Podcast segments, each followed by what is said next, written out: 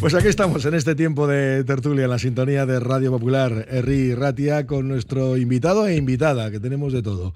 María Tato, ¿cómo estás, María? Egunon.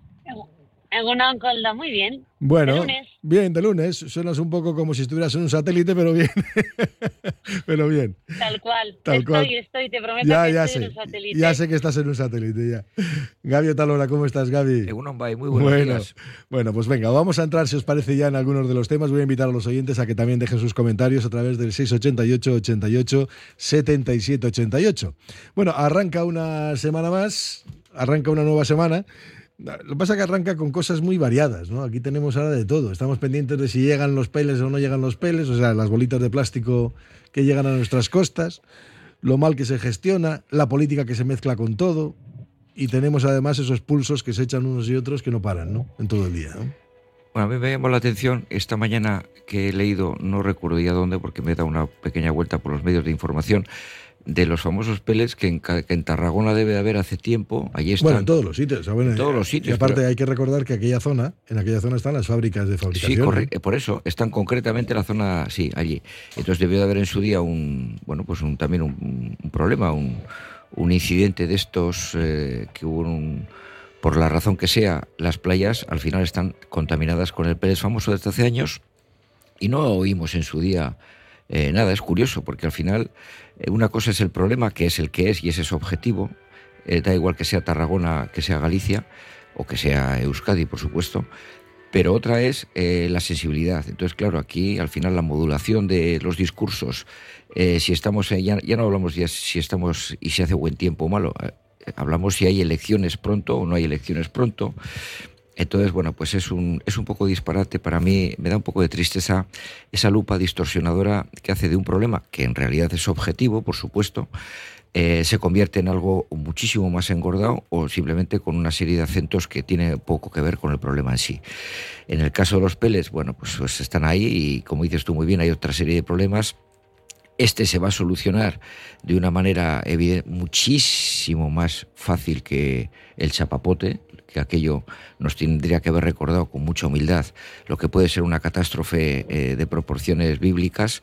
Esto, al final, bueno, pues me da mucha pena porque se habla de este problema, claro que sí, pero sobre todo lo que no tiene ningún pase es lo que ha ocurrido en, en la Junta de Galicia a la hora de entender el problema en los medios de comunicación. El presidente de Galicia, bueno, según alguna prensa, bueno, pues con ese modelo anti-Sánchez, que es un poco, parece que es la persona que tiene eh, la varita mágica para estropearlo todo, todo el rato, al final ha quedado el tema bastante claro con esa política de comunicación que siempre digo yo que el PSOE pues debería de mejorar muchísimo porque no, no, no. Pues, eh, hombre, a ver, la verdad es que sí llama la atención la mala gestión, ¿no? Tú decías antes que no tiene nada que ver con el Prestige, pero se comportaron como si fuera el Prestige. Exactamente igual. Exactamente igual, ¿no? No, María, esa es la sensación que hay en general, ¿no? Porque luego, a ver, si estas cosas con más eh, diálogo y racionalidad se pueden llegar a solucionar sin problemas, pero aquí cada cual se enfrenta cada vez más, ¿eh? Yo creo que no acierto a entender qué diferencia hay entre la costa asturiana y la costa gallega. Cuando en la costa asturiana ha habido una intervención por parte de la Administración General del Estado y en la gallega no. Y el problema de los peles es exactamente igual en uno que en otro. Con lo cual no acierto a entender si es cabezonería de unos o de otros, pero la gestión política está siendo nefasta. Porque si bien es cierto que llevan ya tres semanas actuando en las playas asturianas, ¿por qué no en las gallegas? porque estamos funcionando exclusivamente con voluntarios y pocos recursos, sabiendo que es una realidad y que además es complicadísimo el extraer ese peles de la arena y no quiero ni pensar lo que tiene que haber de- de- debajo del agua. No, no acierto a entenderlo, una pésima gestión. No, no, una gestión horrible, la verdad. Y, y, hombre, eh, el problema está que luego nos quedamos hablando solamente de lo que es la confrontación política y bueno, pues estos son diferentes criterios. No, no, es que no hay no es un problema de diferencia de criterios. Es un, un problema de gestión, de si se puede hacer bien o no se puede hacer mal. Punto, ¿no? El Sin problema es, es que el problema es objetivo, es el que es. Y luego después, cuando la gente habla, los responsables de, de tener que arreglar el tema, que todo el mundo ha quedado muy claro que ha ocurrido muy lejos de las costas gallegas y ha ocurrido en un contexto mercantil muy lejos de cualquier responsabilidad eh, cercana, pero vamos, una vez que llega el problema, lo que no se puede es balones fuera de una manera más absolutamente torpe y, que cuando encima le piden al presidente de la Junta o a la responsable de, de la parte ecológica de su gobierno qué ayudas tiene que tener el Estado es que parece que fue de risa lo que hasta un submarino le pidieron, en fin, no sé, una cosa como, como en realidad estaban intentando arreglar el problema o solo le importaban seguir machacando una, un, contexto de, de, opinión política que me ha parecido muy, burdo. Y luego las explicaciones que se han dado después, yo creo que, no sé, electoralmente ya hablamos la otra vez, que aunque daba mayoría absoluta al PP, la daba mayoría absoluta con un más menos 2-3 y ahí había alguna pequeña variación. Bueno, pues eh, faltan muchos días, cada día hay encuestas.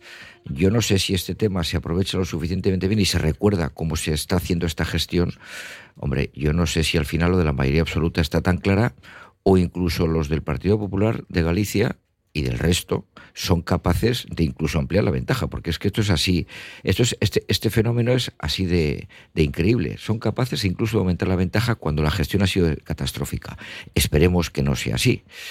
Bueno, ya veremos, acontecimientos, ya veremos. Bueno, os voy a llevar a un asunto también que tiene que ver, mira, el otro día, el sábado, fueron miles las personas que se manifestaron por las calles de Bilbao, estaban eh, exigiendo, lo hacían a través de la plataforma SARE, exigían además que no se aplique a los presos de ETA una legislación que no se aplica, denunciaban que no se aplicara eh, o que no se estaba aplicando una legislación ordinaria normalizada, que están hablando de una legislación de pura excepcionalidad, etcétera.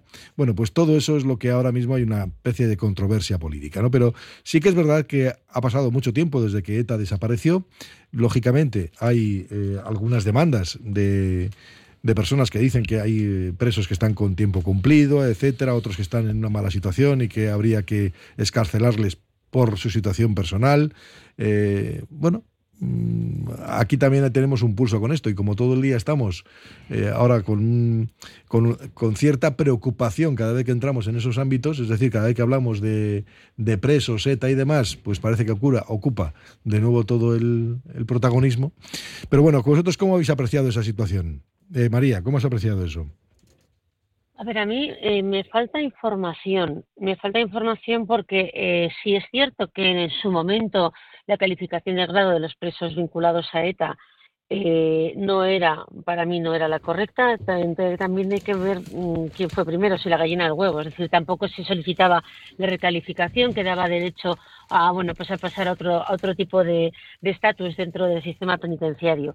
Pero eh, desde el, hasta donde yo he controlado cifras, el acercamiento ha sido pausible en los últimos, en los últimos dos, tres años.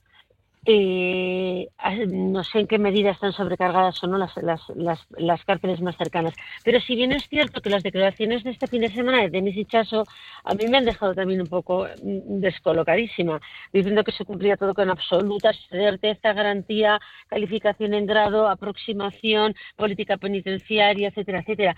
Eh, lo pongo un poco en duda porque si tanta gente ha salido este fin de semana en la calle cuestionando que esto no es así, la verdad es que que es tiempo con tierra de nadie. Sí es verdad que, que bueno, pues es algo que a mí sí siempre me, me, ha preocupado y ocupado, porque el sistema penitenciario español es el que es, y en el caso de, de de los presos de ETA, bueno, pues tenía una serie de cuestionamientos, una serie de represalias no legales, por así decirlo. Es decir, la ley penitenciaria y el reglamento penitenciario establece una serie de circunstancias según las cuales los presos pueden calificar, que pueden cambiar de grado, además de la aproximación. Y si es verdad que en muchas ocasiones, eh, por no por no pedir perdón, no arrepentirse, etcétera, parecía que tenía una especie de, de penalidad añadida a esa a esa pena de prisión pero sí es verdad que a fecha de hoy no, no tengo el dato, sí queda, sí he hecho seguimiento de los acercamientos y de, y de los presos que quedan más, más lejanos, tampoco sé exactamente la capacidad de cómo están ahora mismo las, las cárceles vascas, que me imagino que estarán bastante saturadas, como las de, las de todo el sistema penitenciario.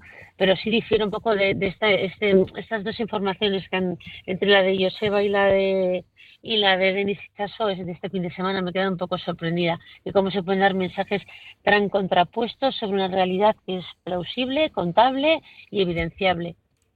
Bueno, pues la verdad es que si uno analiza, por ejemplo, la situación ahora mismo, pues que instituciones penitenciarias eh, ha coordinado con el gobierno vasco el traslado a cárceles vascas de, de, muchos presos de ETA, concretamente la última maniobra, que creo que fueron seis presos, etcétera, eh, a otros lo trasladaban a Navarra, etcétera. Bueno, con esto podemos decir que bueno, la, la, gran parte de los presos de ETA están ya en, en, en, Euskadi, ¿no? La gran parte. Otra cosa luego ya son las políticas de excepcionalidad de los terceros grados y los recursos que está presentando, que presentan la propia Audiencia Nacional, con este que institución. Aquí, por ejemplo, se decide, por ejemplo, subir a un tercer grado a un preso, luego la audiencia lo revoca. Bueno, ese tipo de tiras de aflojas que están pasando, ¿no? En estos momentos. Y eso es lo que estaban denunciando también muchas de las personas que estaban allí.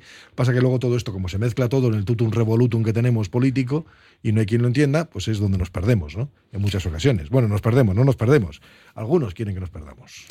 Sí, yo creo que es un poco de eso, porque, por ejemplo, lo, contestándole un poco a lo que preguntaba María, ya que está en Madrid, eh, la, la, cárcel, por ejemplo, de Basauri, de la que yo puedo decir, pues está bastante vacía, entre comillas, es decir, tiene una capacidad en este momento de uso, pues eh, bastantes puntos porcentuales por debajo del 100% legal. Es decir, hay, es una cárcel que no es de cumplimiento, aunque hay gente que está cumpliendo, pero no hay ninguna saturación en absoluto. Y hay presos de ETA y, bueno, pues, eh, en fin, los que están están bien, están bien en el sentido. Una cosa es que se diga que efectivamente, por estadística, tiene que ser así, que habrá todavía unos casos que legalmente no están bien resueltos y que la situación penitenciaria de algunos presos debería de ser diferente o mejor según la propia ley de enjuiciamiento criminal y la ley general penitenciaria, seguro, seguro, pero no solamente los presos de ETA, también en algunos presos comunes, exactamente igual, porque aquí estamos siempre diferenciando. Y a mí esto es, esto es una cosa que ya me, me empieza a fastidiar.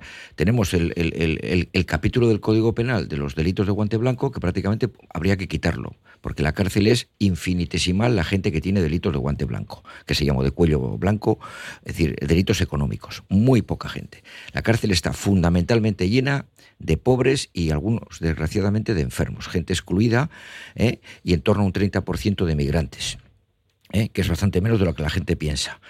Pero bueno, esta es la realidad y hay presos de ETA. Entonces, dentro de todo el conglomerado conjunto de los presos que están sujetos a una pena en un ámbito judicial, según el Código Penal, pues habrá y tiene que haber por estadística, eh, seguro, gente que está en una situación irregular, por tanto injusta respecto a sus grados penitenciarios, como comentabais, respecto a su situación, algún recurso por aquí, algunas ganas de venganza por allá, seguro. Pero hombre, yo creo que en general a mí lo que me importa es que alguien tenga que salir a la palestra, coja los datos y diga en los últimos cinco, ¿eh? cinco años, no vamos a decir diez porque entonces el tema es mucho más claro, pero los últimos cinco años, cuál es la realidad penitenciaria de los presos de ETA ¿eh? respecto a su situación anterior. Pues, Entonces, bueno, es clarísimamente. Hombre, la, la, inmensa mayoría, hablamos de 118, por ejemplo, eh, están encarcelados en algún centro del País Vasco. Eso para empezar. En Zaballa 70. Claro. En Martutene eh, creo que la cifra estaba en torno a los, sí, 70 internos, 60, 30 internos, perdón, y en el caso de Basauri estamos hablando de 18. ¿Y cuántos hay fuera? Claro, esa es la siguiente pregunta. A ver, luego ya, sí, en, en Francia, por cierto, hay 8, ¿eh? Sí. No, no, fuera ya es que prácticamente no quedan. Claro, es que ese no es el quedan, tema. Entonces, no esa, esa, es una. Y luego está la segunda reivindicación que decía María, y que posiblemente, pues efectivamente, no sé si da para una manifestación de 60.000 o no sé cuántas personas fueron, ¿eh? como si la situación de los presos prácticamente fuese la misma de hace. No, es la que es. Lo que pasa es que hay gente que tiene unas condenas muy altas. Ahí sí que yo sí que quiero poner una pica en Flandes diciendo que el sistema penitenciario español, que es reinsertativo, es decir, que el objetivo fundamental. No, debería serlo. No es es desde el punto de vista legal. Vale, desde el punto de vista claro, legal. pero, acepto, pero no acepto, es. Acepto pulpo. Pero no ¿me es. Permitís? Sí, acepto pulpo.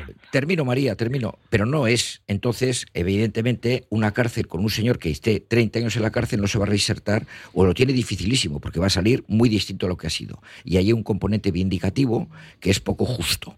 Bien, hay gente que incluso ha llegado a decir, no sé si con cinismo o con mucha sinceridad, que eh, el Código Penal y, y, todo este tinglao es un tema que es de cumplimiento de leyes más que de justicia. No, yo creo que es de justicia, porque si no, no tendría sentido. Entonces, ¿que puede haber situaciones? Claro, pero también hay situaciones donde hay gente que está en la cárcel, eh, con, todos mis respetos, pues por, las acciones concretas que han esto, con juzgados, penados y, y condenados en firme. A partir de ahí, da para una manifestación como que el sistema está destrozando la vida de los señores que han... No, yo creo sinceramente que hay, también hay un componente político, mediático, y, que es muy justo y muy legítimo, pero que no es exactamente eh, conforme a la situación real y puntual. Yo creo que sería bueno que alguien salga a los medios. Sí, María, que querías hacer alguna puntualización. Sí, perdona, María, sí. Bueno, a ver, yo eh, respecto a los datos que manejas tú de saturación. Mm, te digo porque voy los miércoles. Estoy todos los miércoles en la cárcel de Basauri, te lo digo por eso. Vale, no, no, yo, yo sabes mi profesión y sigo ejerciendo de, con lo cual conozco las tres prisiones perfectamente, incluso, vamos, las he visitado recientemente. Mira, eh, no es, no es normal que en Basauri, que es una cárcel que no está en condiciones, no está en condiciones. estén cumpliendo no, que estén cumpliendo. Es una, clase, es una cárcel preventiva, es decir, para aquellos presos que están pendientes de saber que van a tener si una condena o no, pero saber que tenemos presos en Basauri cumpliendo, vamos mal, porque eso es que están saturadas las prisiones, porque si no, no deberían estar en esa cárcel que no está en condiciones para, eh, pena, para cumplir penas de, largo, de larga duración. Dos, eh, el sistema español es. Pero eso es, perdona, María, pero eso es para todos los presos, ¿eh? No solo para los de ETA, ¿eh? Para todos. Yo te estoy contestando, sí, yo te estoy contestando que los datos que me, habéis, que me acabáis de dar, que no desconocía, 18 presos de ETA cumpliendo, entiendo que habrá presos comunes, otra barbaridad de ellos. Y si están cumpliendo en Basauri es que el resto de cárceles están saturadas, con lo cual el sistema no está funcionando, eso es evidente. Eh, dos, eh, no voy a hacer excepciones, entiendo perfectamente que debería de tenerse el acercamiento como prioridad para todos los presos, porque eh, evidentemente tú puedes ir de un sitio, cometer el delito en otro, que te detengan en otro sitio, que te juzgan en el juzgado que se considere competente y automáticamente te van a llevar a la cárcel más próxima a ese juzgado, ¿vale? O donde hubiera hueco, con lo cual el derecho de acercamiento a los presos tiene que priorizar absolutamente para todos, no diferencio entre unos y otros. Y luego, respecto al único matiz que es cuando he carraspeado, el tema de reinserción, pues si tú que conoces el sistema penitenciario español y encima eh, visitas Basauri, que, que de verdad es terrible que el grado de saturación y cómo están, en qué condiciones y cómo están las instalaciones de esa prisión, eh, la reinserción yo sinceramente la veo muy difícil tremendamente difícil porque no creo que el sistema está creo que está creado para apartarte de, de, de la vida real eh, no sé si para que te arrepientas, sinceramente, viendo la cantidad de reincidencias que hay, pero para cuando vuelves a salir, yo no sé exactamente si esto ha funcionado o no. O sea, yo lo he puesto muchísimas veces en duda cada vez que he visitado, he visitado una cárcel, he visto el no acceso a Internet, el tema de la famosa piscina que se construyen, pero tienen que estar sin agua porque si no es un lujo y un privilegio para los presos. Es decir, creo que hemos tenido una política penitenciaria Uf, eh, más de puertas afuera que de puertas adentro, eh, conociéndola, pero vuelvo a repetir, es mi humilde opinión como letrada. Bueno, como, como dato objetivo, cuanta más régimen abierto, menos reinserción. Perdón, menos reincidencia, disculpa, menos reincidencia. Eh, Basauri, efectivamente, has dicho una cosa que se me ha olvidado a mí que tienes toda la razón. No solamente el tema de acercamiento tiene que ser con presos de, un de una determinada patología, de tipología de delitos, tiene que ser para todos. ¿Eh? Y tercero, en la cárcel de Basoria, bueno, es una cárcel obsoleta y que efectivamente, bueno, pues, pero no, ahí no hay hacinamiento, lo que hay es eso, que es unas condiciones. A mí lo que me preocupa es el sistema de fondo, que no es un sistema que está preparado en las cárceles en general, en general, para reinsertar. ¿Se ha avanzado? Sí. ¿Se ha mejorado? Sí. ¿No es suficiente? Pues no, no, efectivamente no es suficiente.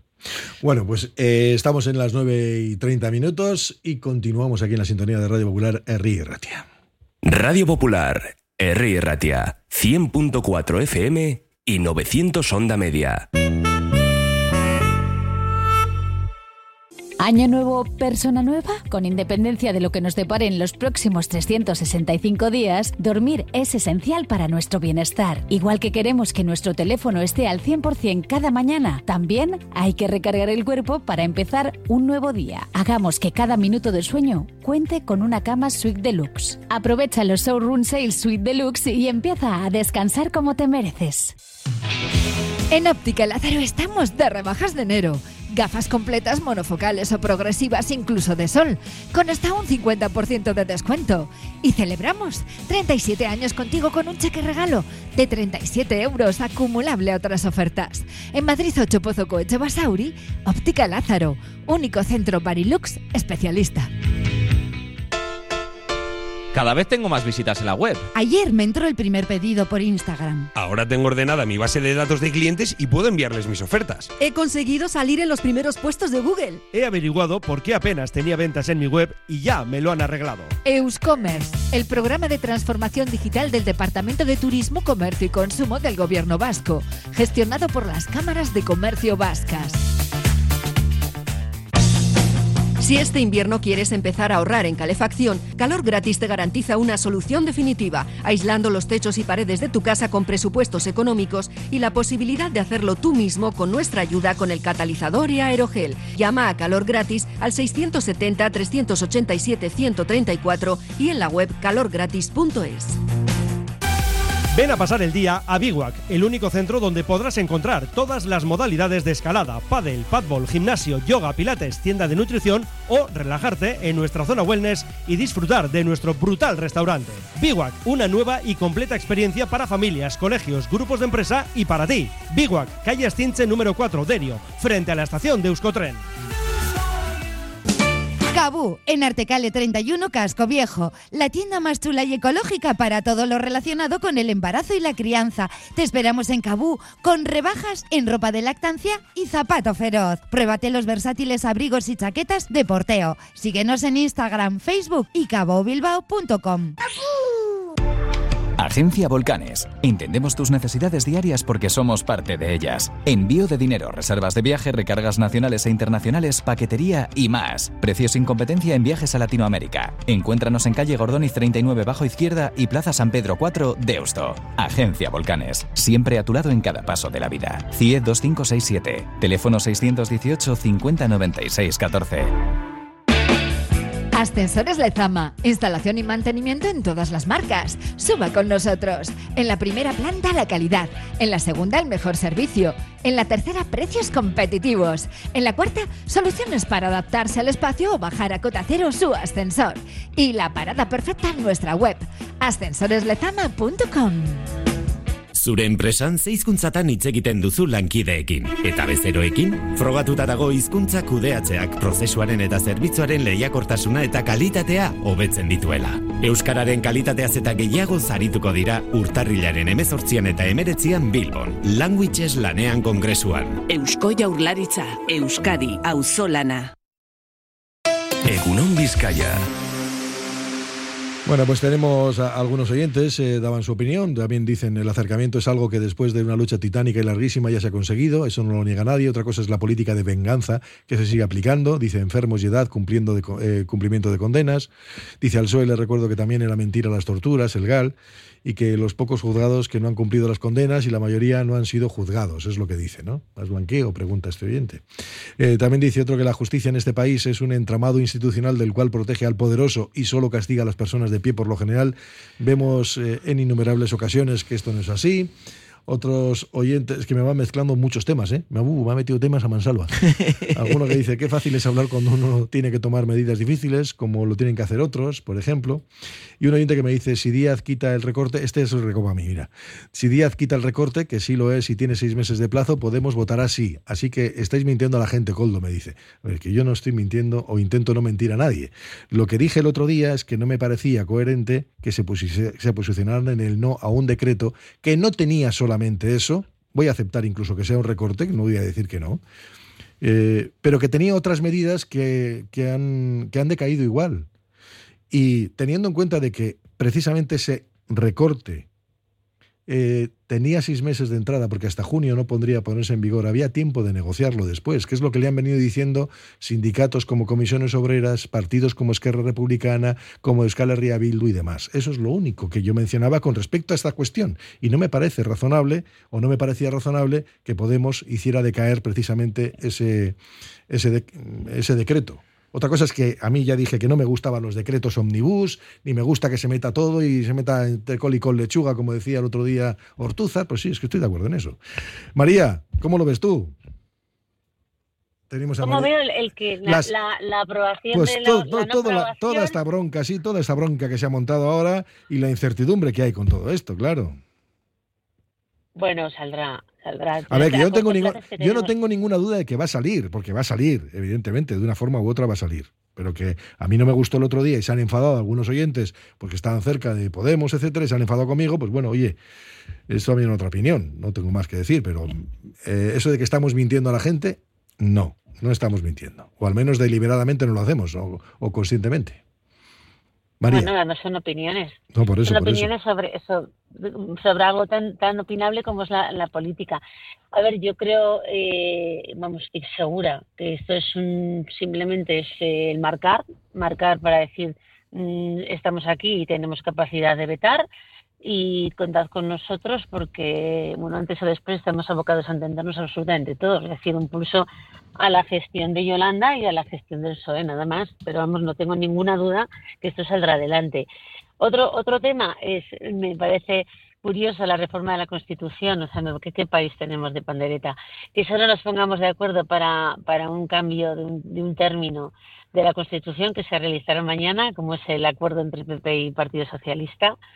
Y tres, el tema, o sea, temas que me tienen impactada, ¿eh? El, tema de la transferencia a Cataluña de la política migratoria, que nadie sabe de qué estamos hablando, que ayer hace sale una, bueno, una, una entrevista del presidente del gobierno refiriéndose a un texto que nadie lo ha visto, que dice que en el primer párrafo se entiende perfectamente de lo que va esto y yo estoy acalambrada. Mm, me parece que lo de Podemos del otro día, lo, menos preocupante de, de lo que viene a ser, el por ejemplo, el tema migratorio, que estoy alucinada porque no entiendo de qué, está, de qué va esto. O sea, sinceramente no entiendo en absoluto cuál es el pacto al que se ha llegado ni qué capacidad se puede delegar en los territorios, que está genial, ¿eh? Que no tengo nada para decir, que todo lo que sea transferencia es bienvenida sea, pero una transferencia de algo tan sumamente serio como la política migratoria que, que vaya para Cataluña, no sé, me estoy sorprendida porque si alguien me lo puede aclarar, un máximo que he visto es una nota de prensa el jueves de Junts y nada más, Na- nadie más sabe nada sobre ese texto. O sea, por eso os digo que testimonial la de la semana pasada en comparación a lo que nos viene esta. Bueno, a mí me parece, en primer lugar, yo haría dos consideraciones. Una, al principio del programa creo que lo hemos comentado, es que el, el tema de las elecciones, el tema de que vienen ahora las elecciones gallegas, luego vienen las europeas, eh, vamos, es que esto es un, un sin vivir desde el punto de vista de que está todo excesivamente condicionado y distorsionado, agrandado y, y- falseado. ¿eh? Por, la parte electoral. Esto, esto a mí me parece que es, y yo creo que lo de Podemos, eh, en el fondo, en el fondo, por empezar por lo que estábamos hablando, es bueno, pues simplemente bueno, pues una, un- una colleja de, de señores que están muy hartos de, de Yolanda Díaz y de, y de Sumar, y entonces, bueno, pues simplemente le han pegado un sartenazo eh, y con la sensación, en mi opinión, en mi opinión, de que ellos lo han vendido, en mi opinión, con la desconsideración de que lo importante no es lo que se va a aprobar, ni los 10.000 millones, sino lo importante es que yo me tengo que llevar el gato al agua y tengo que parecer que no soy tan débil o que tengo fortaleza. Y esto me ha parecido exactamente igual o peor lo de Junts, que es una manera de, de plantear las cosas en público, insisto, no sé lo que habrán negociado eh, ni cómo, pero desde luego en público da una sensación de una política egoísta y absolutamente, eh, no sé, no sé, irresponsable, por decirlo suavemente, que tiene muy poco sentido. En cuanto a la segunda parte del tema de la inmigración, bueno, pues a mí eso estoy de acuerdo con lo que dice María, que es un disparate, pero es un disparate sobre todo cuando el gobierno vasco sale a la palestra y te dice que su objetivo, su estrategia en inmigración, que es la que lleva muchos años eh, propiciando, es la de integración, la de seguir los pasos de la ONU, la de intentar que Euskadi sea un, bien común, sobre todo para los más desfavorecidos, los derechos subjetivos, etcétera, etcétera, etcétera. Y sin embargo los de Junts te están diciendo claramente, porque lo han dicho y además está escrito y ha, ha salido gente, esa especie de mini box que tiene Junts dentro, que es espectacular, que tiene una política inmigratoria absolutamente xenófoba y que realmente lo que quieren es coger la inmigración y darles una vuelta de tuerca a su manera. Esto, esto es que es un despropósito. Lo única, la única luz en todo este emburrio horroroso de la inmigración es lo que dijo María Jesús Montero, que dijo que lo que vamos a hacer es delegar la competencia, no se la vamos a pasar, como diciendo, vamos a tutelar, o, o que creo yo que quiso decir de alguna manera, pero efectivamente está muy poco claro y desde luego no tiene nada que ver la política migratoria del PSOE, que es el que gobierna en España, y es una política además de una competencia estatal, con la política de Junts, que dice que quiere hacer, y, y con la política que está haciendo el gobierno vasco. Es que pero- parece, parece que es pero, una cosa... Pero Gaby, hay una, hay una cuestión que, que yo no sé, me da la sensación de que a todo el mundo se lo olvida. Junts no gobierna. Pero condiciona. Pero eso es lo que estamos no, hablando. no, pero esa es la primera variable no, que he puesto en la mesa. Junts no gobierna y Sí. por lo tanto no va a poder eh, ejercer esa política migratoria que dice que quiere hacer. Pero estamos hablando de elecciones, de, de contextos electorales y de ir a la víscera de la gente para que me vote a mí por, en la víscera, porque la víscera funciona. Pero- eso me duele, me duele una barbaridad y por eso digo que estos han estado jugando, en mi opinión, solamente bajo el punto de vista electoral del pulso con RC y les importa un bledo, un bledo el resto. Y luego 10.000 millones que han estado en el alero. Bueno, ¿eh? eso es otra cosa distinta. O no, sí. joder, pero es que, No, es no, que, no, que es sí, que que están sí, en el mismo paquete. Que sí, que sí, que sí, eso es otra cosa distinta. Yo con respecto a la política migratoria, digo, a ver, Junts no gobierna, lo está pidiendo porque quiere, eh, como mi perro, mear en las esquinas. Quiere marcar terreno. Y se lo quiere marcar, a Esquerra Republicana se lo quiere marcar de cara a las elecciones. Junts tiene un problema interno muy grave. Junts tiene escisiones internas que son xenófobas absolutas y que le están comiendo terreno. Y vienen de su propio seno. Le pasa como al Partido Popular, que le sale un Vox, y también ha salido un Vox a, a Junts per Cataluña, y por lo tanto está en una deriva que no sabe cómo comportarse, no sabe cómo desmarcarse de Esquerra y, tiene un problema porque se le van por el otro lado. Y entonces eso es lo que está haciendo. Política de inmigración de Junts, que pida lo que dé la gana, porque realmente dices, no vais a gobernar, podréis gobernar en un futuro, no lo sé, pero de entrada no. Y primero, no se va a delegar las fronteras. Tú no puedes, es- tú no puedes expulsar a nadie de tu territorio. Por supuesto. O sea, es que son cosas que eso, que eso es una política distinta, María. Eso, es- eso legalmente no, no puede funcionar. O sea, no, no te- también es verdad que hay una indefinición porque no sabemos de lo que están hablando. Es que no sabemos. pero están hablando de, de una ley orgánica, ¿eh? Ojo. Sí, sí, pero- Están hablando de, parir una ley orgánica, que eso son palabras mayores. Eso ya es meterte en un charco fino. O sea, no, no, es no, hacer no, la sí, gracieta de hago un papel mojado. No, no, están hablando de una, o sea, la ley más compleja y donde van las, las grandes competencias. Cuidado. Por eso creo que creo que eh, independientemente de que no gobiernen, si ese pacto se ha llegado para Cataluña, pues eh, porque está recogido previamente en el Estatuto catalán, amigo, mm, igual tenemos igual tenemos Pero algo yo- diferente sí- a, lo, a lo que creemos como lógico. Pero yo supongo que la ley orgánica será solamente de cesión de competencias y poco más, de cesión de algunas competencias y poco más, ¿eh? Porque lógicamente Euskadi también está pidiendo esa política migratoria. Eso ya viene registrado en las solicitudes, se había hecho. Pero no se está hablando de que aquí se va a poder expulsar, ni se está hablando del control de las fronteras. No, eso no- eso no se- eso no está dentro, Porque no está no. dentro. Y es más, es que no lo va a poder meter. No lo va a poder meter ni siquiera el gobierno de España. No es tan fácil. ¿eh? Bueno, lo veremos, ¿eh? Ah, bueno, a ver, yo no- con, a ver, con este gobierno puede valer cualquier cosa, porque este hombre es capaz de hacer cualquier cosa. Hoy dice una cosa, mañana dice otra. O sea que bien, puede pasar cualquier cosa, pero en principio, en principio, yo no sé. A mí lo que me da A pena mí lo es que, me preocupa, lo que me preocupa es que esta, el problema de la inmigración se convierta también en otro de los ejes de campaña electoral, porque lo único que hace es pervertir eh, y, y des- bueno, des- bueno, de- destrozar todo lo que pilla. Bueno, pero eso la ya lo hemos política dicho, pero a mí lo que me da una pena terrible es que estemos con este tema, que es eh, en el contexto que acabas de decir tú, ya lo hemos dicho anteriormente, pero teniendo en cuenta que el paquete del que se estaba eh, apostando y haciendo el pulso no te voto, pero no es no te voto si no me das eso, es que no voto a los 10.000 millones y a los tres recursos, a los tres, perdón, a los tres proyectos eh, de ley. Eso me parece terrible, porque es poner a muchísima gente de la población en medidas que son absolutamente eh, razonables y además que viene un dinero de Europa que, que está ahí, ¿eh? en solfa.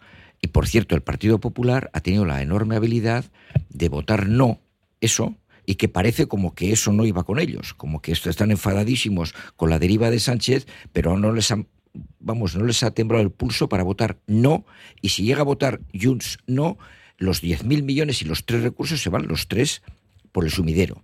A mí eso me parece terrible, porque la sensación que da es que están haciendo política de Estado desde la oposición, ¿eh? cuando hay que recordar cuáles son las medidas, ¿eh? como decía Rajoy, que importan a los españoles, como decía Rajoy. Ya, pues vete, pregúntalo. Eh, no sé si tienes algo más que, punto, que puntualizar en todo esto, María. Sí, a ver que eh, mm, vamos a ver, el Partido Socialista gobierna con quien gobierne, tiene que hacer los pactos que tiene que hacer porque no ha querido el, el PP sumar. Es que esto es así de fácil. O sea, por eso van a hacer cualquier tipo de estrategia para ponerse de perfil, pero no facilitar absolutamente nada, porque el objetivo también es reventarlo si en su momento, viendo que la única opción que había era todo este pa- pacto ya no es Frankenstein, ya no sé ni lo que es, en el que va a haber concesión tras concesión para sacar cualquier eh, proyecto de ley, eh, que el Partido Popular hubiera dicho, bueno, dentro de lo malo malo, antes de llegar a esta situación, pues pacto y le- me abstengo y le, y le dejo que gobierne, pero no está en su hoja de ruta, al contrario, es, re- es reventar y generarle máxima presión para que no termine la leg- la legislatura, con lo cual a mí tampoco me sorprende nada de la estrategia del Partido Popular. No, la estrategia del Partido Popular es eh, la estrategia Ayuso. Al enemigo ni agua. Y luego añado yo, y a lo sumo polvorones para que acabe ahogándose. No, no, sí, el, el problema no es que me sorprenda, el problema es que me indigna. Bueno, paréntesis y continuamos. Radio Popular, Herri Ratia.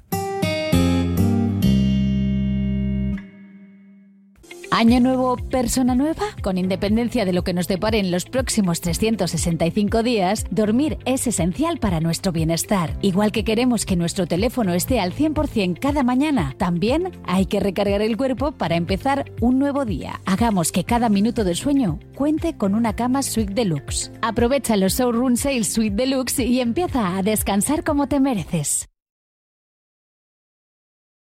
BVS, tus expertos en productos veterinarios. Abrimos tienda en Bilbao. Encuentra todo lo que necesitas para cuidarle y déjate asesorar por nuestros expertos. Descubre nuestro pienso a granel desarrollado por nuestros nutricionistas y fabricado con cariño. Si vienes de parte de Radio Popular te llevarás una chuche de regalo. Estamos en Autonomía 49 y como siempre en baracaldotiendaveterinaria.es. Tasaciones gratuitas y sin compromiso, un servicio personalizado y confidencial. Compramos joyas, moneda, relojes o lingotes. En Compro Oro Indauchu encontrará a los mejores profesionales. Compro Oro Indauchu, Alameda San Mamés 49, salida Metro Indauchu. Para cualquier consulta puede llamar al 94 410 9041. La Asociación de Comerciantes y Hosteleros de Munguía celebra San Antonchu el jueves 18 con el vigésimo sexto concurso de chorizos y morcillas de Euskadi. Patrocina el Departamento de Turismo, Comercio y Consumo de Gobierno Vasco. Colabora Munguía Udala, Munguía con Mercatarí eta Hostalarien Elkartea. Erdun Mungire.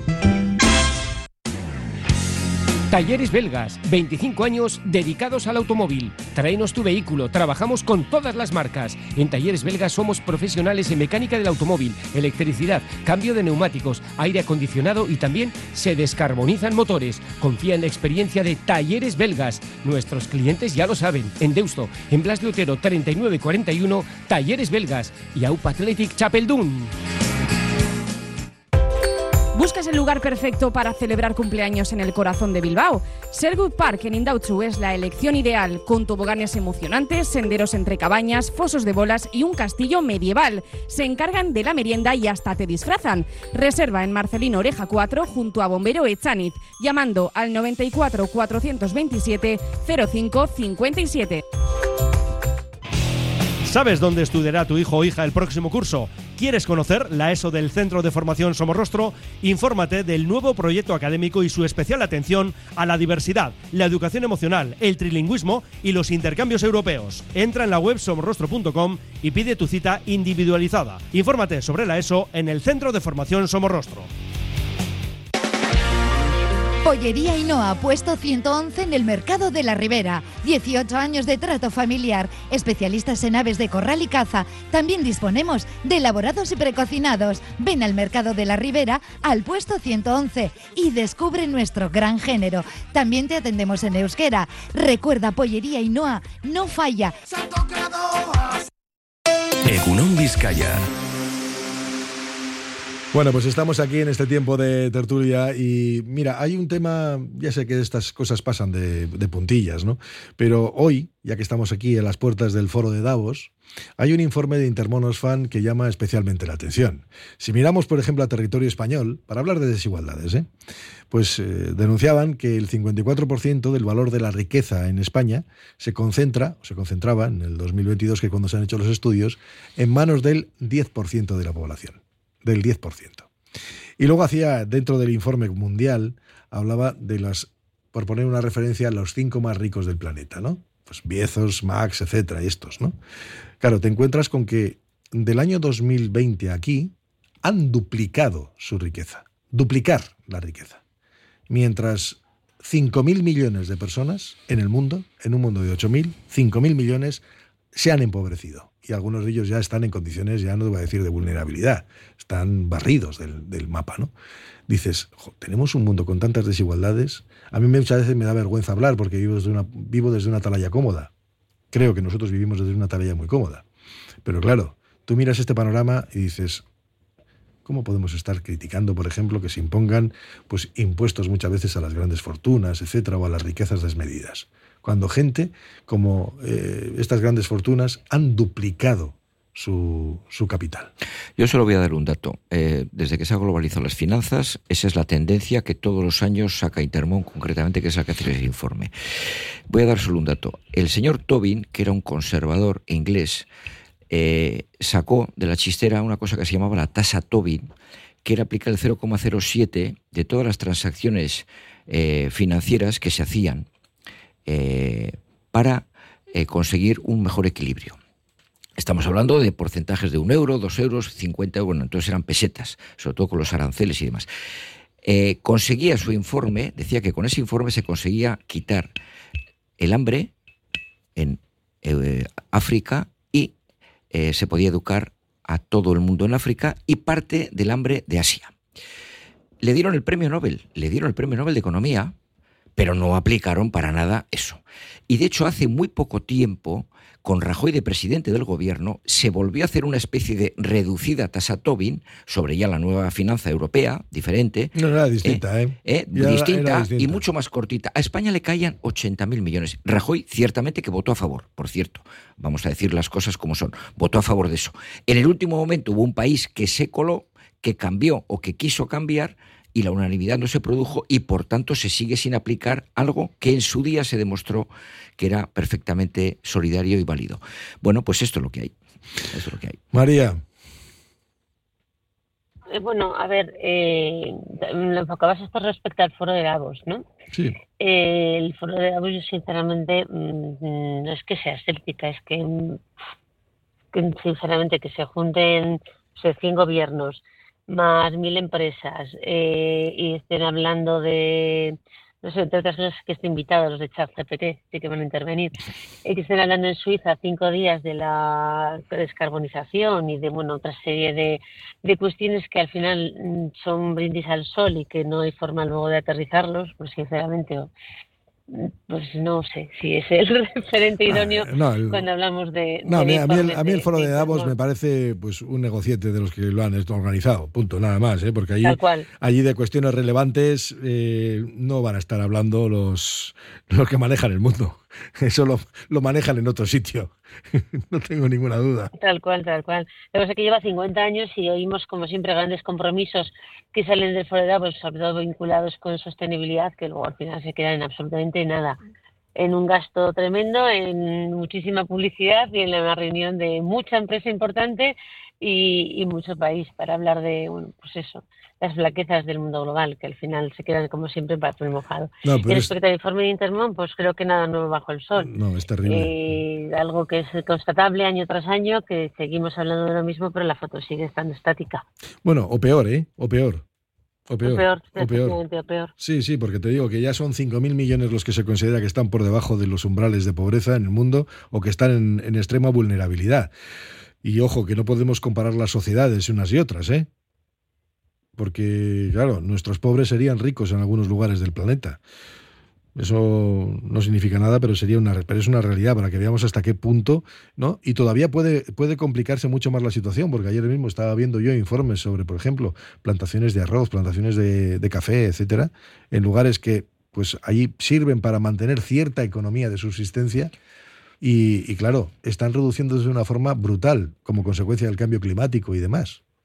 Y estas cosas no las tenemos en cuenta, pero luego a la hora de la verdad es que tiene unas afecciones terribles. ¿eh? Porque aquí estamos preocupados no sobre... tenemos ni en cuenta. Sí, María, sí, perdón. No, no tenemos en cuenta ni Ucrania. Si es que desde hace dos meses no hablamos de una guerra que lleva no sé cuántos años y que está a una temperatura. O sea, es que ya se nos ha olvidado lo que está pasando muy cerquita de aquí. Como tenemos una memoria tremendamente corta. A mí, Sinceramente, a mí lo ¿verdad que me, a mí me preocupa, volviendo al tema fundamental, es que se ha globalizado las finanzas de tal manera que el control cada vez, efectivamente todos los informes de Intermon y de otras asociaciones y de otras internacionales van en la misma dirección. La codicia acumula, las grandes empresas como Amazon, Starbucks, Google y compañía pagan poquísimos impuestos o ninguno, crecen los paraísos fiscales y la acumulación es brutal en detrimento de lo que has dicho, Coldo. Es que está incrementándose la gente que está por debajo del umbral, no de la pobreza, sino de la mínima existencia. A mí eso me parece que es terrible, pero, pero el problema es que va a más. Va a más porque cuanto más acumulas, lógicamente, alguien tiene que pagar. Tiene que pagarlo con, con, que tiene menos. El tema de los cultivos que estáis comentando, pues es un ejemplo clarísimo que ya poco a poco, mira, lo único bueno que veo a todo esto es que la sensibilización de la gente, es decir, la capacidad de conocer que existe esto, ha crecido. Y por tanto nos podemos alarmar, nos podemos sentir abrumados, incluso consternarnos por la injusticia, por supuesto lo de Ucrania, pero ya cada vez tenemos más capacidad para saber que esto es así, antes decías que esto no será así, seguro que están, pero es que cada vez se sabe que esto es así y por tanto la población, hombre, pues eh, de alguna manera quizá a mí, empezando por mí, ¿eh? por supuesto, pero estamos un poco silentes ante algunas de las macroinjusticias que nos parece que están muy lejos, pero que cada vez están más cerca. Bueno, un oyente que nos dice otra semana de huelgas en la enseñanza concertada, claro, estamos de rebajas, ironía aparte, además del terror que causan a las madres, padres, abuelos, muchos alumnos de cuarto de la ESO, primero y segundo bachillerato con medidas de sobresaliente notable, se están quejando de que aparte de estar jugando eh, con su futuro, algunos de ellos dejan mucho que desear al impartir sus materias. Vamos, que también podría manifestarse reclamando mayor profesionalidad. Eh, un oyente me dice que me gustaría si algún día podéis dar el dato de la riqueza estimada que tienen las diferentes religiones del mundo. No tengo ningún inconveniente y las daremos. Si las encuentro, daremos el dato. Y debemos ayudar a los niños que encontrarán soluciones al futuro. En el Foro Económico Mundial de Davos, la cantante colombiana Shakira pidió a los líderes mundiales apoyar los esfuerzos para alimentar, educar y cuidar a los niños. Pues está muy bien que lo diga Shakira allí. Hombre, lo mejor está que pague impuestos religiosamente y que, eso, eso, y que no eso, se lo tengan que exigir eso, en los tribunales. Pero bueno. Eso iba a decir, pero bueno, bueno sí. Oye, ¿qué vamos a hacer? Está bien, que yo de los mensajes está muy bien, pero claro. Eh, que, la derecha no sepa lo que hace la izquierda o la izquierda la derecha, ya me contarás. Bueno, María, que, que tengas un buen día y un buen viaje. María Tato. Lo mismo, un abrazo fuerte. Venga, Gur, es que ricasco, Gaby Tolora. Que tengas, que tengas un buen día. Muchas gracias, igualmente para todos. Agradecemos Agur. a los oyentes sus comentarios, su participación y, por supuesto, ahora que puedan seguir las últimas noticias. Y después lo que tendremos, lo que tendremos aquí es nuestro Egunon Magazine, como siempre, en la sintonía de Radio Popular en Ri Ratia. Cerramos con Arnoya Rehabilitación, mañana volveremos de nuevo a levantar la persiana. Sed felices, o intentadlo por lo menos. Arnoya cuenta con un equipo de profesionales especializado con más de 25 años de experiencia en la rehabilitación de pavimentos para la industria, construcción, obra pública o particulares. Arnoya, con soluciones óptimas para pavimentos deteriorados, problemas de impermeabilizaciones. Más información en arnoyasl.com.